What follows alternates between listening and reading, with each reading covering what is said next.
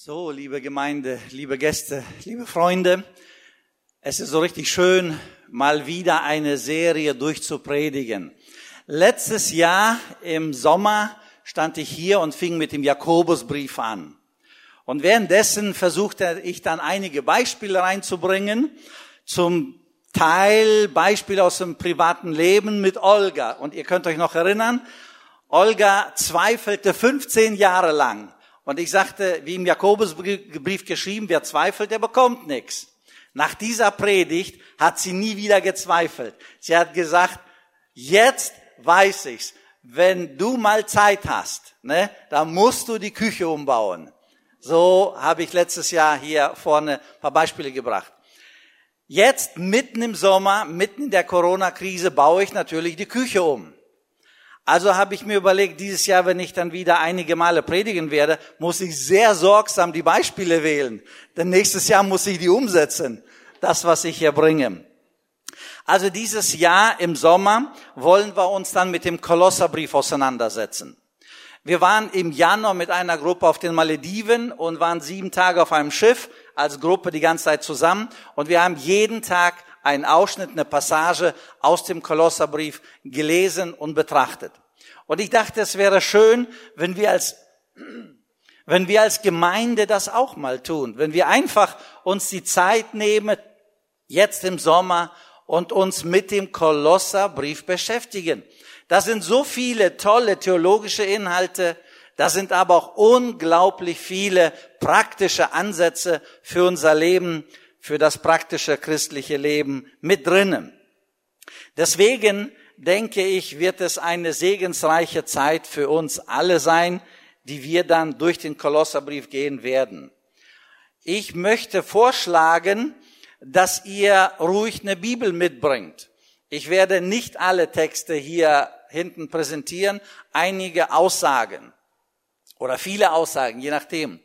Aber es wäre schön, wenn ihr mit der Bibel kommt, wenn ihr dann zu Hause schon den Kapitel ähm, für nächstes Mal das zweite Kapitel dann zu Hause liest und so, dass ihr vorbereitet hierher kommt, eventuell mit Fragen und dann können wir uns ja vertiefen und gemeinsam jetzt in den Sommerferien hier was lernen. Und alle, die irgendwo in Kroatien oder Italien oder sonst wo sind, es gibt ja nicht so viele weltweite Möglichkeiten, also sind die meisten hier irgendwo in der Gegend, den wünsche ich auch Gottes Segen mit dem Kolosserbrief. Also, wenn wir über den Kolosserbrief nachdenken, dann wissen wir, dass Kolossee eine Stadt ist. Ne? Und da möchte ich mal anfangen. Und zwar, ich habe eine, die beste Karte, die ich finden konnte, kopiert und eingetragen. Also, die wird euch jetzt gezeigt. Wir sehen also eine Karte von der heutigen Türkei. Wir sehen aber auch Griechenland und Italien. Ne? Und in der heutigen Türkei, so südwestlich, liegt eine Stadt, die ist dort eingezeichnet, Kolossee. Daneben war eine Stadt Laodicea oder Hierakopolis und so weiter. Also das sind so paar Städte gewesen. Und diese Städte, die lagen in einem Tal. Und das ist wichtig zu verstehen. Um den Brief und die Inhalte zu verstehen, müssen wir aber auch zum Teil die Lage verstehen. Ich betone jetzt, weil ich dann weitergehe und die Karte nicht mehr einblenden werde, ich betone jetzt, wenn wir westlich gehen, 160 Kilometer, also nach links, dann sehen wir Ephesus. Ephesus war eine strategisch wichtige Stadt. Sie war wichtig für den Handel, für die Wirtschaft. Sie war aber auch unglaublich wichtig für die Kultur und für allen möglichen religiösen Kult, für die, die es dann praktizierten. Also Ephesus war 160 Kilometer westlich von ähm, Kolossee. Jetzt gehe ich so ein paar Punkte nach, um zu erklären, die Situation, das Umfeld, in dem sich letztendlich dann diese Geschichte hier abspielte. Und zwar, wir, äh, wie am Anfang gesagt, liegt die Stadt Kolossee südwestlich in der heutigen Türkei. Sie liegt in einem Tal. Und zwar, das ist das Lykostal.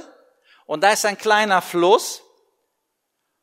Und so in diesem Tal begegneten sich drei Städte und durch dieses Tal ging eine große Straße.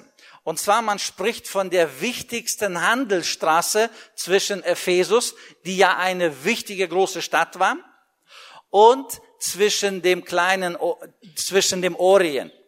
Sie führte nach Syrien und dann in den Osten oder man konnte dann dort auch weiter nach Afrika in den Süden gehen. Also das war eine sehr, sehr wichtige Handelsstraße und auf dieser Handelsstraße, da tümmelten sich ständig die Karawanen der Händler. Und zwar diese Karawanen, die waren dann vollgepackt mit allen möglichen Gütern und begleitet wurden sie von allen möglichen Menschen. Also zogen diese Menschen dann los mit Gütern und brachten es nach Ephesus oder in andere Städten oder nach Kolossee. Und mit den Gütern, mit der Ware brachten sie auch ihre Kultur mit. Einige Händler sind dann dort geblieben und verkauften, trieben Handel und haben somit ihre Kultur nach Kolossee gebracht. Wiederum andere brachten ihre Götter mit, ihre Götzen mit.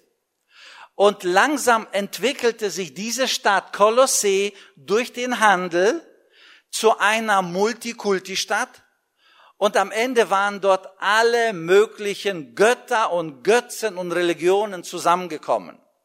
Und in diesem Pool von zusammengemischten Religionen, in diesem Pool befand sich auch die Gemeinde praktisch ähm, äh, äh, in Kolossee etwas später. Ich gehe nochmal zurück und zwar nach Ephesus.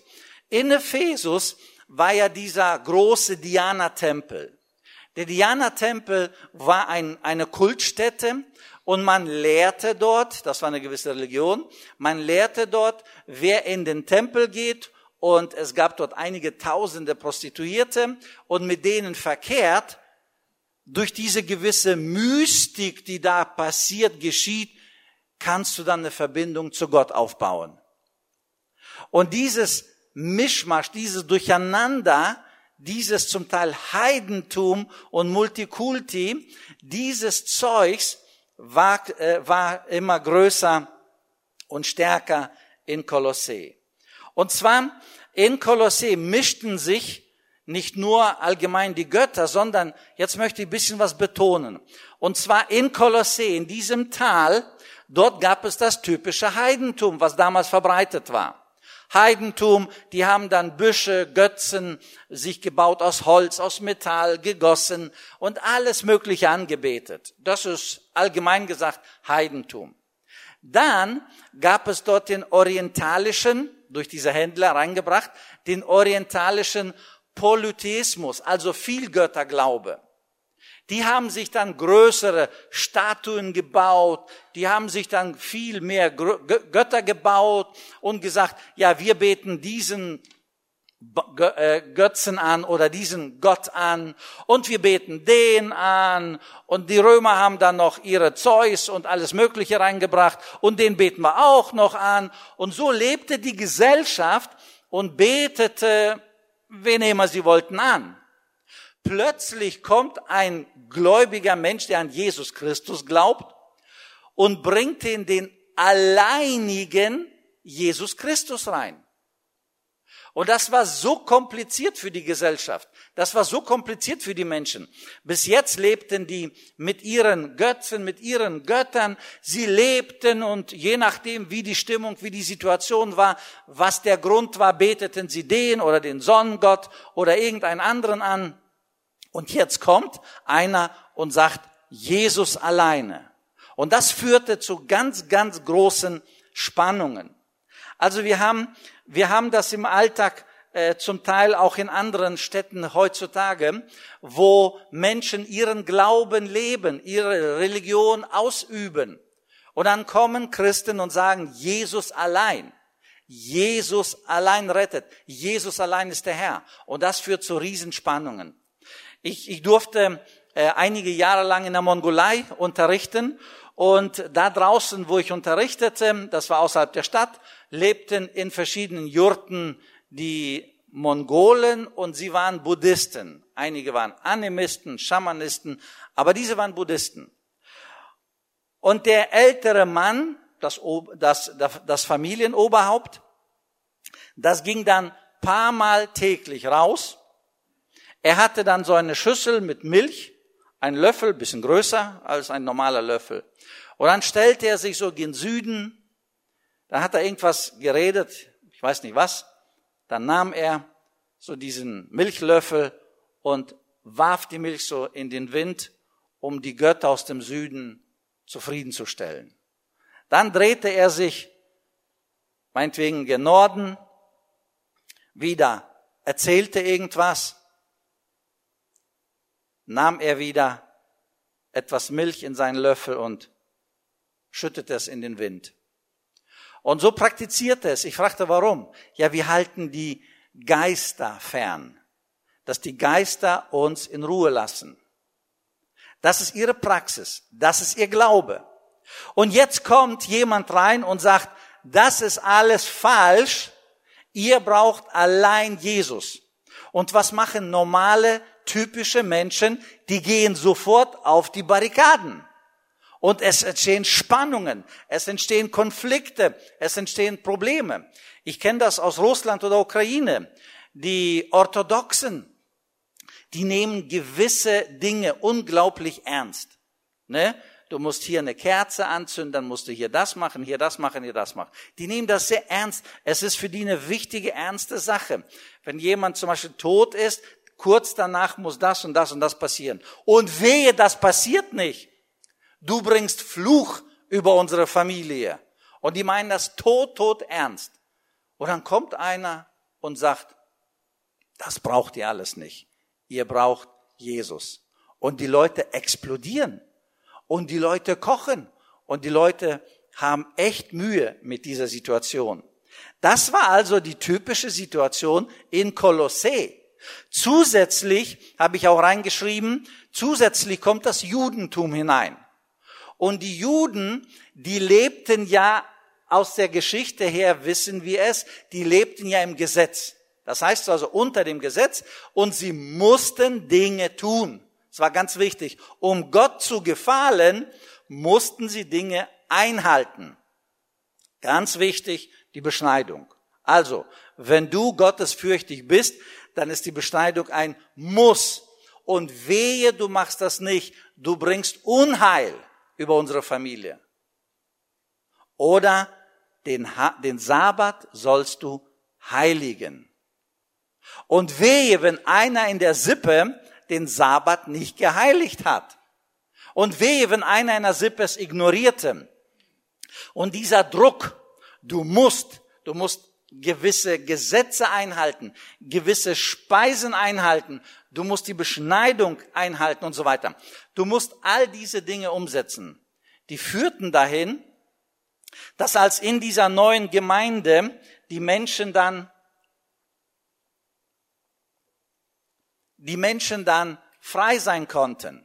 Warum? Weil Jesus sie befreite. Da sagten die Juden, nein, nein. Warum? Sie kannten das aus der Geschichte, mussten sie einhalten, sie mussten liefern, sie mussten tun. Es war ganz wichtig, weil das das Zeitalter der Werke für die Juden war. Und jetzt kommt irgendeiner und erzählt, Jesus alleine genügt und all das, was wir gemacht haben, ist nicht mehr relevant, hat keine Bedeutung? Nö. Und die Funken, die fingen dann an, nicht nur zu funken, sondern zu brennen. Auf jeden Fall, das war die typische Situation. Wir gehen weiter.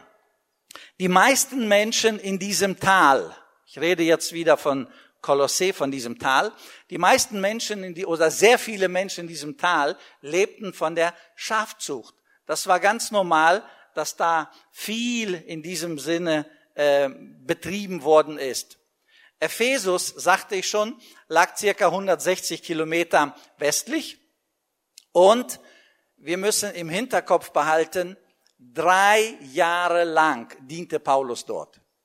Paulus bei seinen Missionsreisen ist dann nach, Ephesus gegangen und hat dort drei Jahre gepredigt. das Evangelium von Jesus Christus.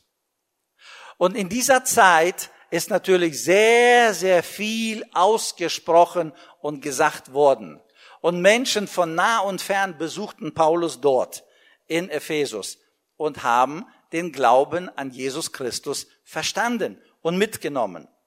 Genauso ging es dann weiter, äh, als Paulus dort in Ephesus lehrte und predigte. Lehrte und predigte, kam ein Mann namens Epaphras zu Paulus nach Ephesus. Und höchstwahrscheinlich ist er dann dort zum Glauben gekommen, hat das verstanden, aber seine Heimat war Kolossee.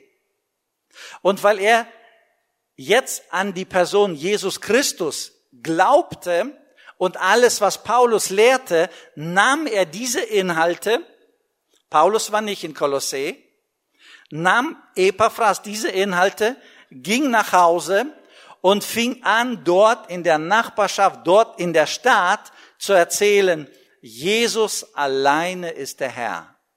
Jesus alleine rettet. Die lebendige Hoffnung finden wir nur in Jesus Christus.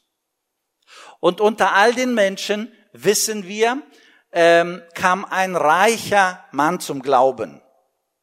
Und zwar, das war der Philemon. Philemon war ein reicher Mann und er wird in der Bibel erwähnt. Es gibt ja so, sogar einen Brief an den Philemon. Ne? Darüber sp sprechen wir ein bisschen später, also nicht heute. So, und Philemon, dieser einflussreiche, äh, einflussreiche, reicher Mann, er war ein Wollweber, hat auch viele Mitarbeiter, ein großes Haus, viele Möglichkeiten.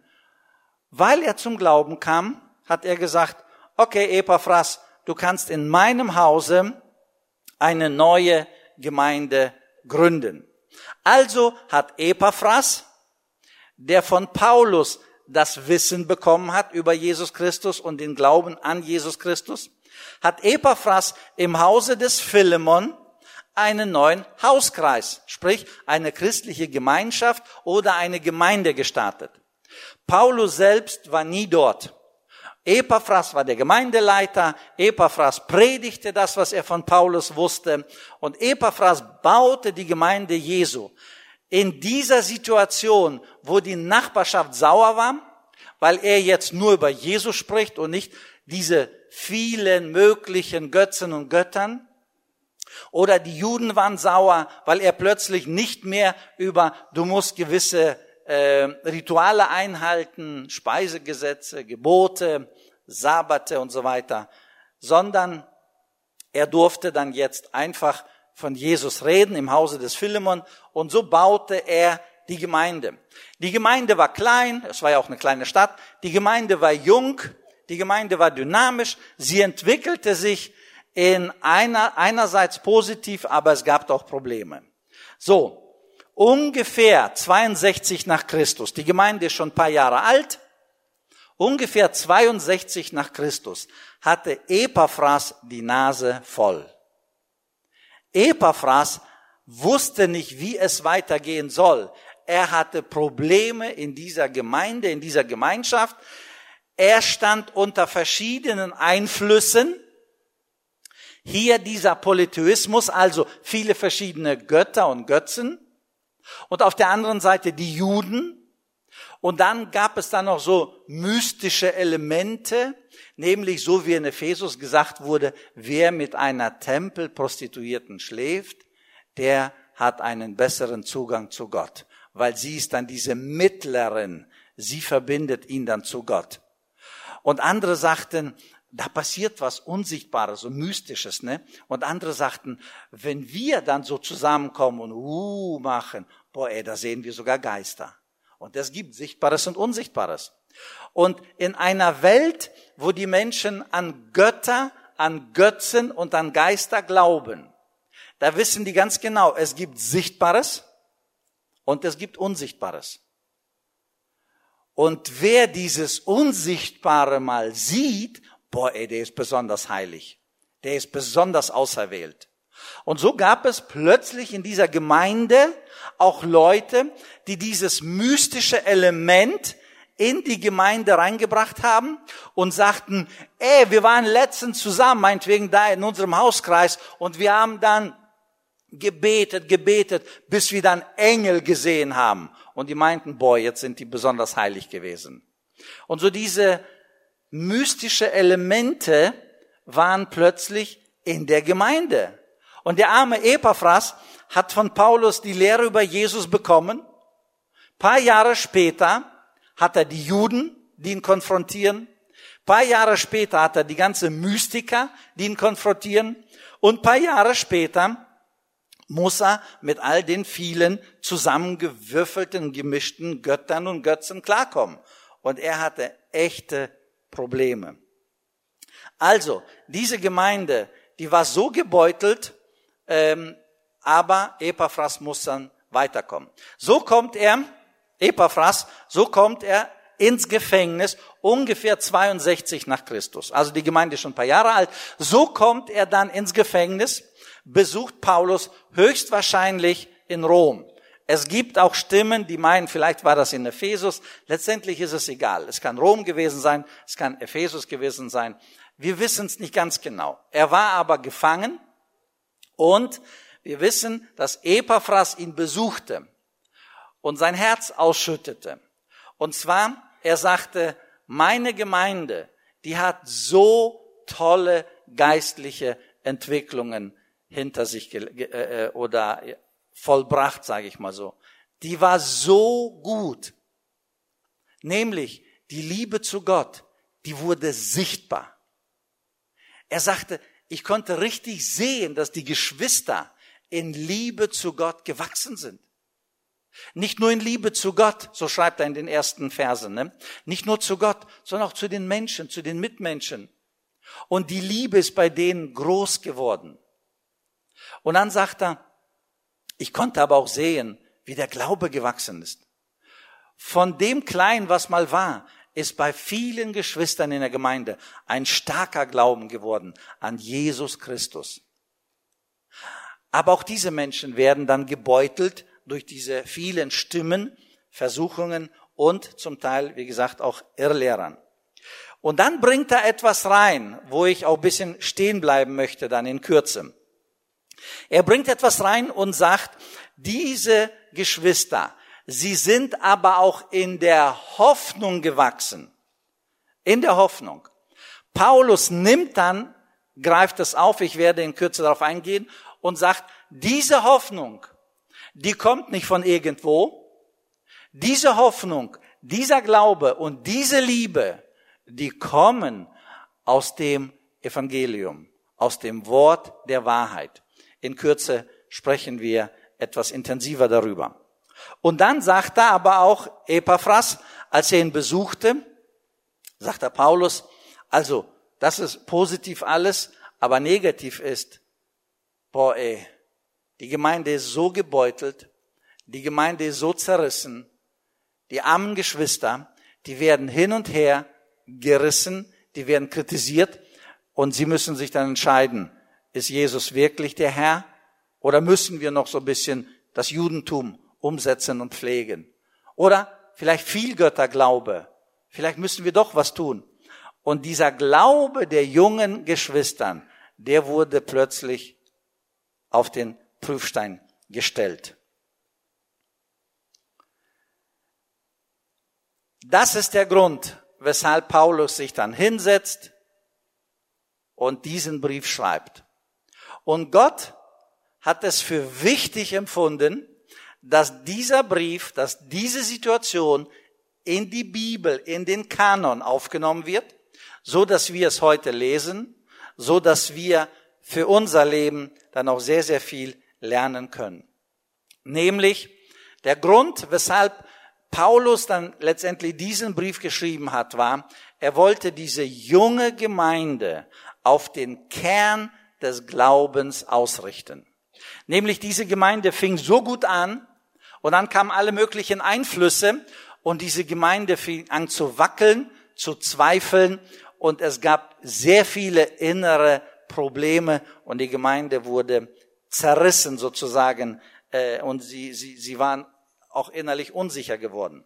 Also was will Paulus? Er will auf den Kern des Glaubens die Gemeinde ausrichten. Und ich habe so gedacht, es wäre auch richtig schön für uns, dass wir in dem Leben, wo wir stehen, uns mal im Sommer bewusst die Zeit nehmen, um unser Glaubensleben mit dem Kern zu überprüfen. Paulus wollte, dass diese junge Gemeinde tiefere Wurzeln in Jesus Christus lässt. Ich glaube, das Gleiche will Gott heute für die schöne Aussicht. Für uns alle. Dass wir tiefere Wurzeln im Echten lassen. Nicht in das kann man noch und das kann man noch und das kann man noch. Nein, im Echten, im Originalen. Paulus wollte die Gemeinde ausrichten. Schaut auf das Wesentliche. Lebt mit dem Wesentlichen. Tut das Wesentliche. Und genau das Gleiche, glaube ich, sagt er auch sozusagen zu uns, spricht er zu uns und wir können das dann auch äh, umsetzen und äh, im Alltag anwenden. Also, der Grund ist, die Gemeinde ist gebeutelt, hin und her, gerissen oder zum Teil zerrissen. Epaphras, der Gemeindeleiter, in diesen ganzen Spannungen und Konflikten hat natürlich auch seine, ich glaube, Federn gelassen. Jetzt kommt er zu Paulus und sagt, Paulus, hilf mir. Paulus setzt sich hin und schreibt den Brief. Beginnen möchte ich von Vers 1, Kapitel 1, Vers 1. Also bis jetzt war die Einleitung, so ein bisschen drumherum. Aber lasst uns mal gucken, was will er im Grunde genommen sagen. Und zwar, er fängt mit einer Bestätigung an. Und interessant ist, wenn wir das so lesen, Kapitel 1, Vers 1, Paulus, in der Lothar ist dann Komma, ein Apostel Christi Jesu durch den Willen Gottes und Bruder Timotheus und an die Heiligen in Kolossee und so weiter. Ich bleibe bei Paulus. Was macht er? Er fängt den Brief so an. Paulus, ein Apostel. Wer ist ein Apostel? Ein Gesandter, ein direkt Gesandter von Gott. Berufen von wem? Von Gott und er bestätigt sofort seine Position. Ich kann mir vorstellen, wenn in der Gemeinde laute Stimmen in alle Richtungen geredet und gezogen haben, dann haben sie hundertprozentig auch gesagt, Paulus pff, ist genauso ein Mensch. Epaphras, genauso ein Mensch. Alle haben ihre Fehler, alle haben ihre Erkenntnisse, alle haben ihre Probleme.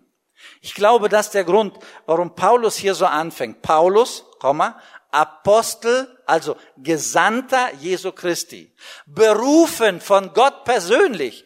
Leute, um das von sich zu geben, da musst du schon wirklich eine Berufung haben.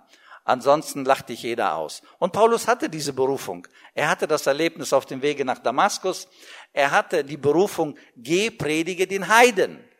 Petrus sollte dann den Juden verkündigen von Jesus Christus und Paulus sollte dann den Heiden.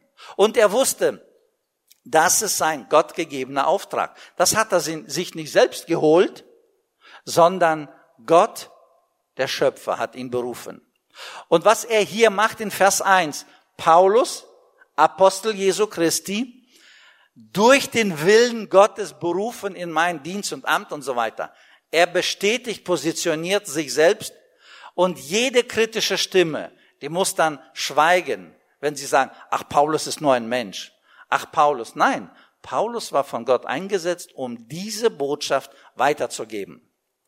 Er bestätigt nicht nur sich selbst, sondern in Vers 7, in Vers 7 lesen wir, so habt ihr es auch gelernt von Epaphras, unserem lieben Mitknecht, der ein treuer Diener Jesu Christi für euch ist. Ich kann mir vorstellen, dieser armer Gemeindeleiter, der war so gebeutelt. Die Kritik, die ist ihm im Kopf gewachsen. Die Stimmen, die haben ihn zerrissen, die Gemeinde zerrissen. Und wenn er sagte, nein, so nicht, sondern so, dann haben die gesagt, ach, du bist ja auch nur einer. Du bist ja auch mit Fehlern. Du bist nur ein Mensch und so weiter. Und am Ende kommt auch ein Epaphras an seine Grenzen und zweifelt an sich selbst. Bin ich überhaupt der Richtige? bin ich überhaupt hier in meinem Amt, in meiner Position? Ist das überhaupt gut? Und wir alle kennen im gewissen Sinne auch solche Zeiten, wo wir ein bisschen zweifeln.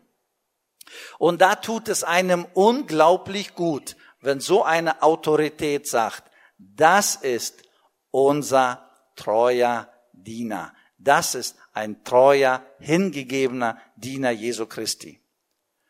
Und da wird Epaphras bestätigt als eine Person, die nicht aus sich selbst redet, sondern als eine Person, die das Wort Gottes bringt.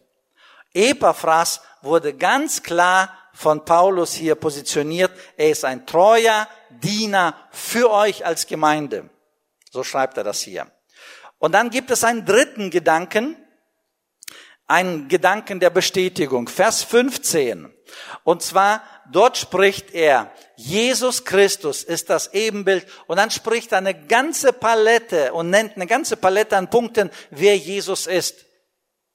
Ich kann mir vorstellen, dass diese Kritiker in der Gemeinde gesagt haben, wir brauchen noch ein bisschen Judaismus, wir brauchen noch ein bisschen Beschneidung, wir brauchen noch ein bisschen Sabbatgebote, wir brauchen noch ein bisschen hier, ein bisschen da, ein bisschen dort. Und die anderen sagten, pass mal auf, Jesus ist zwar schön gut, aber komm, wir nehmen noch mal den römischen Gott, meinetwegen den griechischen Gott dazu, den heidnischen Gott und noch ein paar Bäumchen stellen wir hin und beten wir alle möglichen an und Jesus ist einer von denen.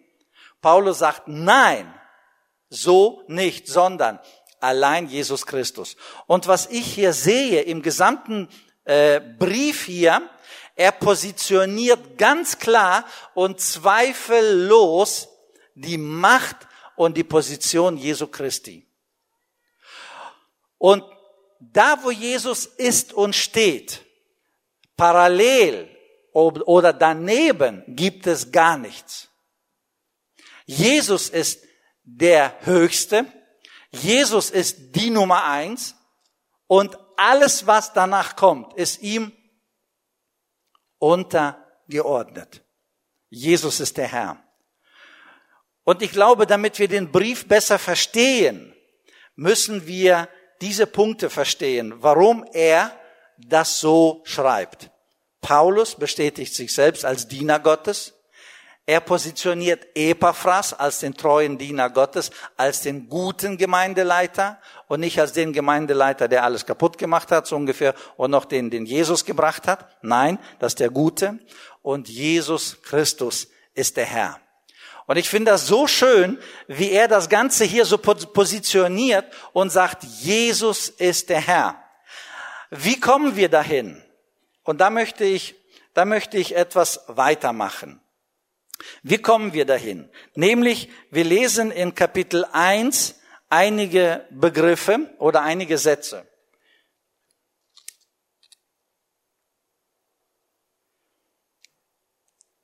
Ich lese mal von drei bis sieben.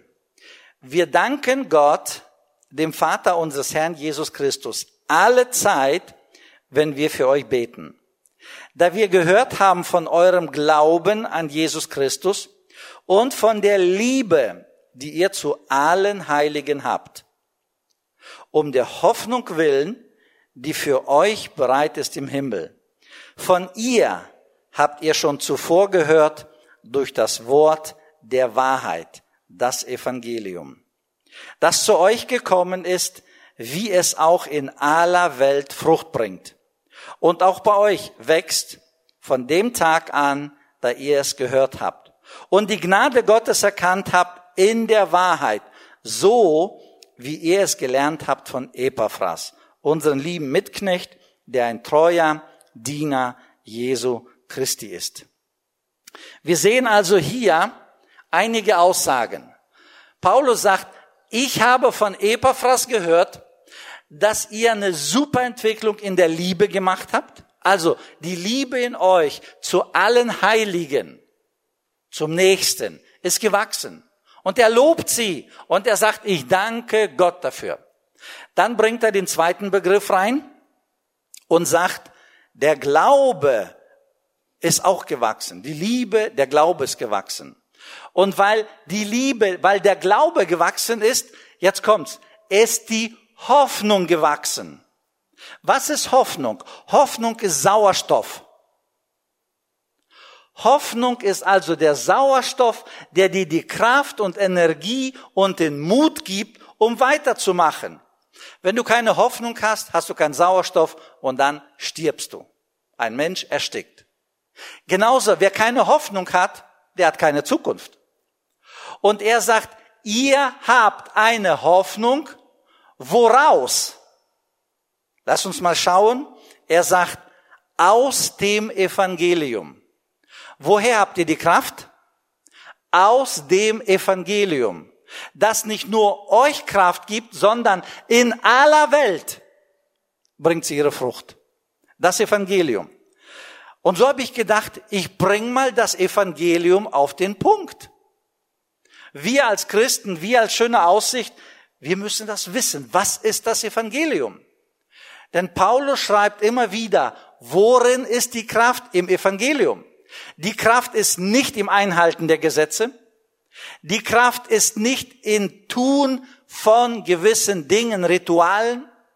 Die Kraft ist nicht im Dienst oder aus dem Dienst, sondern Paulus schreibt an verschiedenen Stellen, die Kraft kommt aus dem Evangelium, das in aller Welt seine Frucht bringt. Und was ist die Frucht? Liebe, Glaube, Hoffnung. Und Hoffnung ist Sauerstoff. Das heißt also, das Evangelium. Ich habe 1. Korinther 15, 3 bis 5 zugrunde gelegt. Dort gibt es eine kleine Auflistung. Aber ich habe mal paar Punkte zusammengestellt, damit wir alle uns erinnern. Was ist das Evangelium? Was ist das Kerngeschäft des christlichen Glaubens? Woran glaube ich? Wenn ich daran nicht glaube, dann glaube ich an den Kern nicht, dann kann ich zwar an Nebensächlichkeiten glauben, ich kann mich festhalten an allen möglichen Nebensächlichkeiten, aber die Kraft, die aus dem Evangelium kommt, werde ich nie erleben. Also Paulus äh, berichtet im ersten Korintherbrief 15 verschiedene wichtige Dinge über die Auferstehung, über Jesus und dann bringt er paar Punkte äh, kurz und prägnant zusammen. Ich möchte einiges zusammenfassend wiedergeben. Ihr Lieben, und das ist das Fundament unseres Glaubens. Das ist das Evangelium. Und die Kraft liegt in diesen Punkten, im Glauben an das, was ich jetzt sage.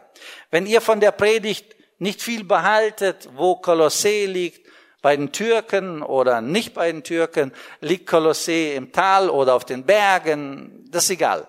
Aber das, was ich jetzt sage, das ist das Evangelium. Und Paulus sagt, aus dem Evangelium kommt die Kraft und bringt Frucht auf der ganzen Welt. Das Evangelium erstens. Der Vater im Himmel, also Gott selbst, sandte seinen Sohn. Ich betone, sandte. Jesus ist nicht plötzlich da gewesen, ein netter, toller, historischer Mensch. Nein, Jesus wurde von Gott dem Vater gesandt. Zweitens, Jesus ist stellvertretend für mich, nicht nur für die Menschheit, sondern für mich persönlich am Kreuz auf Golgatha gestorben. Das ist das Evangelium. Jesus kam auf diese Welt gesandt vom Vater. Dann, das Evangelium sagt, Jesus ist stellvertretend für dich. Eigentlich solltest du sterben. Eigentlich sollten wir Menschen dort hängen. Aber Jesus hat stellvertretend für uns alle den Tod auf sich genommen. Das heißt also, Jesus ist gestorben am Kreuz auf Golgatha. Der nächste Punkt. Jesus ist begraben worden. Er war tatsächlich tot. Er war nicht nur ohnmächtig und dann in der Kühle der Nacht in dem Grab ist er zur Besinnung gekommen. Nein, Jesus war tot. Wir glauben daran. Der nächste Punkt, der Vater hat ihn auferweckt. Jesus ist also auferstanden. Aber Gott der Vater, der ihn gesandt hat, hat ihn auferweckt, hat ihn wieder zum Leben erweckt.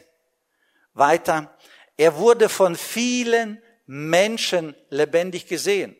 Also viele Menschen hier auf der Erde, dort damals, haben ihn gesehen. Und die Bibel berichtet, und die haben ihn gesehen, und dort 500, und dort und dort und dort wurde Jesus gesehen. Wir glauben daran. Und dann, er ist zum Himmel, er ist zum Vater in den Himmel aufgefahren. Wir glauben, dass er da nicht wieder gestorben ist, irgendwo, irgendwie, sondern so wie wir es in der Bibel lesen, er wurde vom Vater gen Himmel aufgenommen. Und Jesus ist weg. Wo ist er? Er ist im Himmel und bereitet für uns, die wir an ihn glauben, er bereitet für uns eine himmlische Stätte. Ob das ein Haus, eine Villa, eine Wohnung oder was auch immer ist. Er bereitet für uns eine himmlische Stätte. Und Jesus wird eines Tages wiederkommen. Ob wir es erleben oder ob wir durch, ein, durch den Tod ihn begegnen werden. Aber wir wissen, dass Jesus Christus all das für mich getan hat. Woher kommt der Glaube an das Evangelium? Erstens, du musst es hören, so wie heute Morgen. Man hört es, man setzt sich damit auseinander, so wie einige Leute gesagt haben, wir waren in Israel und in Israel zweifelt niemand, dass Jesus eine historische Person war. Aber ob Jesus der Sohn Gottes ist und all das für mich getan hat, stellvertretend, das kann ich nur glauben. Und hier setzt der Glaube ein. Der Glaube setzt dort an, wo ich mich damit auseinandersetze. Ich höre. Ich setze mich damit auseinander. Und wenn ich das verstehe, dass das alles für mich passiert ist, der Sohn Gottes kam vom Himmel, starb stellvertretend, ist gen Himmel aufgefahren und wartet auf mich. Wer das kapiert, der sagt Jesus, ich will daran glauben. Und da setzt der Glaube an. Und als nächstes kommt der Heilige Geist in unser Leben und hilft uns, die Prinzipien des Himmels umzusetzen. Die Prinzipien, von denen wir nächste Male lesen werden, umzusetzen.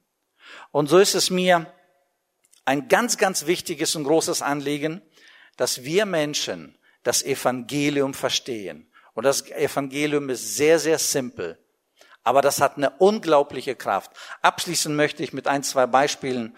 Und zwar ähm, in den äh, Bergen des Urals führten wir Kinderfreizeiten durch und dort war ein junger Mitarbeiter, ein junger Mann und er sagte, ich lebte völlig gottlos. Dann wollte ich mein Leben beenden. Und ich fing an, mich zu ritzen, zu schneiden. Er hat mir seine Arme gezeigt. Mindestens 40 Schnitte hatte er. Und er ist nicht gestorben. Dann sagte er, nahm er das Messer und stach sich in, in den Bauch. Und er ist auch nicht gestorben. Und in dieser Verzweiflung erzählte ihm jemand von Jesus das Evangelium. Sagt er. Und er hat's Klick gemacht. Und heute ist er ein entschiedener Nachfolger Jesu Christi und diente damals, als wir zusammen waren, in der Freizeitarbeit in Ufa. Und so gibt es viele Beispiele, die wirklich schwierig waren, hoffnungslos. Und dann kam das Evangelium und dann kam Jesus. Nicht irgendwelche menschliche Gesetze, sondern dann kam Jesus mit dem Evangelium. Da kam der Glaube und bumm, es veränderte sich. Und genau das will Paulus der Gemeinde sagen. Das Zentrum, das Kerngeschäft des Glaubens ist Jesus Christus, das Evangelium, das Kraft hat. Und nächsten Sonntag machen wir weiter.